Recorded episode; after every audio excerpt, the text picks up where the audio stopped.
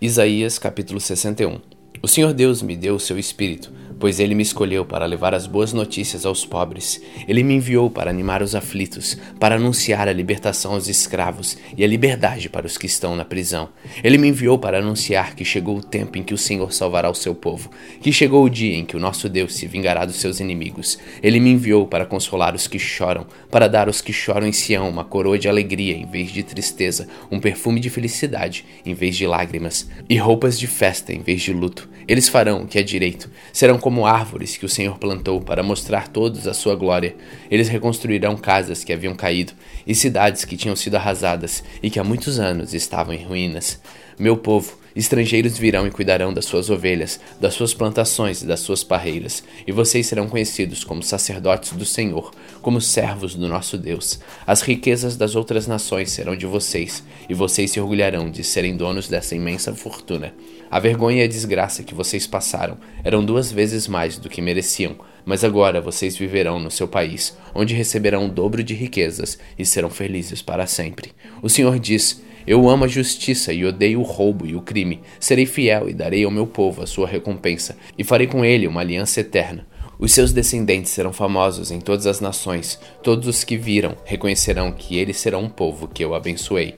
Nós nos alegramos e cantaremos hino de louvor por causa daquilo que o Senhor, o nosso Deus, fez. Ele nos vestiu com a roupa da salvação e com a capa da vitória. Somos como um noivo que põe um turbante de festa na cabeça, como uma noiva enfeitada com joias. Assim como a terra faz crescer as árvores, e no jardim o chão faz brotar o que foi semeado, também o Senhor Deus fará com que brote a sua salvação, e todas as nações cantarão hinos de louvor a Ele.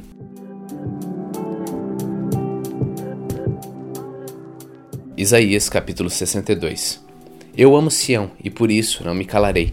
Não descansarei até que a sua vitória brilhe como o sol e a sua salvação brilhe como uma tocha acesa. Jerusalém, todas as nações verão a sua glória, todos os reis ficarão admirados com a sua beleza. Você terá um novo nome, um nome que o Senhor lhe dará. Você será uma bela coroa que pertence ao Senhor, seu Deus. Nunca mais chamarão de abandonada, e a sua terra não será mais chamada de arrasada. Você será chamada de minha querida, e a sua terra de minha esposa, pois o Senhor está contente com você, e a sua terra será a esposa dele. Assim como um moço casa com a sua noiva, também aquele que a construiu casará com você. Assim como o noivo fica feliz com a noiva, também o seu Deus se alegrará com você. Nas muralhas de Jerusalém o Senhor colocou vigias, que não deverão ficar calados nem de dia nem de noite. Vocês, vigias que fazem com que Deus lembre das suas promessas, não descansem, nem deixem que ele descanse até que tenha reconstruído Jerusalém, fazendo dela uma cidade elogiada no mundo inteiro. Com seu forte braço direito levantado, o Senhor fez ao seu povo este juramento. Nunca mais deixarei que o seu trigo seja comido pelos seus inimigos, nem permitirei que o seu vinho, que vocês fizeram com tanto trabalho, seja bebido por estrangeiros. Vocês mesmos colherão seu trigo, comerão pão e louvarão a mim, o Senhor. Vocês mesmos colherão as suas uvas e beberão vinho nos pátios do meu templo. Moradores de Jerusalém, saiam da cidade e preparem um caminho para o seu povo que está voltando. Aplanem a estrada, tirem todas as pedras e levantem uma bandeira como sinal para que todos os povos saibam o que está acontecendo. Pelo mundo inteiro, o Senhor anunciou esta mensagem. Digam ao povo de Jerusalém que o seu Salvador está chegando. Ele traz consigo o povo que ele salvou vocês serão chamados de povo santo, o povo que o Senhor salvou. Jerusalém será chamada de aquela que Deus ama, a cidade que Deus não abandonou.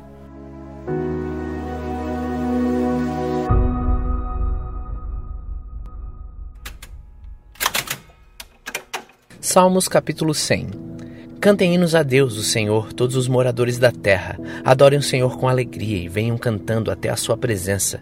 Lembrem que o Senhor é Deus. Ele nos fez e nós somos dele. Somos o seu povo e o seu rebanho. Entrem pelos portões do templo com ações de graça. Entrem nos pátios com louvor. Louvem a Deus e sejam agradecidos a Ele, pois o Senhor é bom e o seu amor dura para sempre, e a sua fidelidade não tem fim.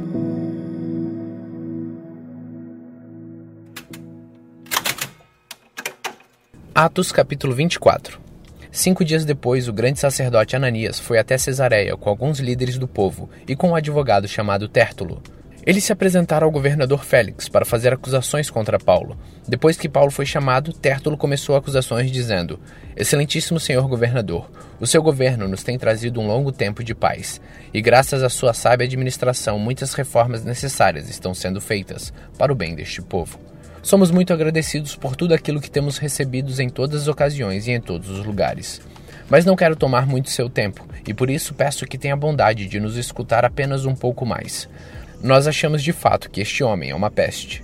Ele provoca desordens entre os judeus do mundo inteiro e é também líder do partido dos Nazarenos. Além disso, tentou profanar o templo, e então nós o prendemos. Nós íamos julgá-los de acordo com a nossa lei, mas o comandante Lísias veio e o tirou de nós à força. Aí o próprio Lísias mandou que os acusadores viessem até aqui e fizessem acusações diante do Senhor. Se o Senhor fizer perguntas a este homem, ele mesmo confirmará todas as acusações que estamos fazendo contra ele. Então os judeus concordaram, dizendo que tudo era verdade.